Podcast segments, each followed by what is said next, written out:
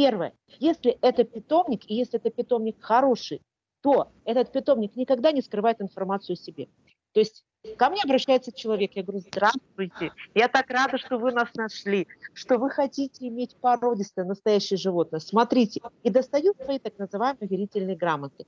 Это мой официальный сайт клуба, это мой официальный сайт питомника, это мое свидетельство о регистрации, это моя страничка в Инстаграм. То есть это масса вещей, в том числе в социальных... По возможности максимально открытая информация. Безусловно. То есть мне скрывать как заводчику нечего. Я наоборот с радостью расскажу. Смотрите, какие у меня кубки. Смотрите, какие у меня кошки. Смотрите, где мы были. Смотрите, сколько лет я в породе. Я вам рада. У меня хорошие детки. Я их отслеживаю судьбу. У меня вот самым первым деткам уже вот по 9 лет. Я вам рада. То есть первое – это открытость. Когда человек, например, говорит, ой, не звоните, не пишите, ничего не спрашивайте. И, знаете, такими вот короткими фразами отвечает на вопросы человека. Ну, здесь вот уже стоит так а, задуматься, а стоит ли вам вообще дальше с этим человеком вести диалог? Mm-hmm. Ведь по большому счету мы, вот, мы называем себя мамами или нянями наших мохнатых детей. Мы их выращиваем для того, чтобы в дальнейшем они потом либо остались у нас питомники, как лучшие представители породы, и продолжили замечательную линию мейнкунов, либо они пошли в новые дома, к новым, э, к новым семьям, и, соответственно, там несли им добро, радость а, и счастье. Естественно, первое – это открытость питомника. А второй момент – это вот то, что касается официального. То есть у каждого порядочного питомника есть свой сертификат. Каждый порядочный питомник зарегистрирован либо в каком-то клубе, ну, клуб сейчас достаточно много. И плюс еще и мы говорим о системах.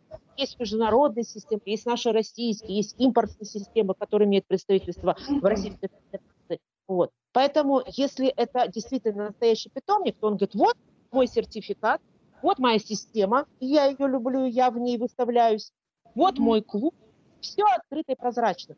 Это самый главный момент. Ну и второе, когда мы говорим о выборе действительно хорошего животного из хорошего питомника, то этот питомник должен показывать своих животных. Посмотрите, что за питомник, участвует ли он в выставках, а есть ли у этого питомника, скажем так, вот уже послужной список, когда, например, есть отзывы а, людей, которые взяли в этом питомнике уже детишек. И когда они говорят, смотрите, какие у меня классные дети растут. А есть такие, которые за вторым, за ребенком приходят, за третьим потому что они понимают, что здесь все здорово, здесь все хорошо, и дети здоровы. Вот это второй момент, на который нужно обратить внимание. Ну и третий, а, понимаете, вот должны совпасть заводчик и владелец. А, безусловно, бывают такие моменты, когда, например, я понимаю, что я не могу найти общего языка с а, каким-то человеком. И тогда что происходит? Вы не отдаете ему животное? Нет, я не отдаю. Я говорю о том, что вы знаете, как-то вот у нас с вами диалог не складывается, поэтому я думаю, что вам стоит поискать другого, другого заводчика. То есть это абсолютно нормально. То есть не только владельцы выбирают себе питомцев и заводчиков. Но еще... Наталья, получается, вы отслеживаете судьбы своих животных, да?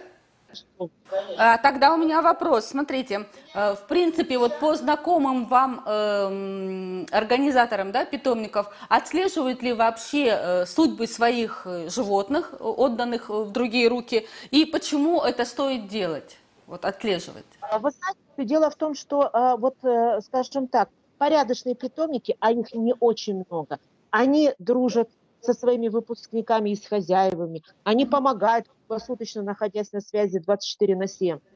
Но большая часть вот так называемых заводчиков, да, которые, вот я их называю не заводчики, а это разведенцы, плодильщики. То есть они взяли кошечку, взяли котика, повязали и продали и забыли. Вот о таких стоит писать. Потому что когда человек не идет к вам навстречу, когда он не идет на диалог, когда ему все равно, что вы дальше будете делать,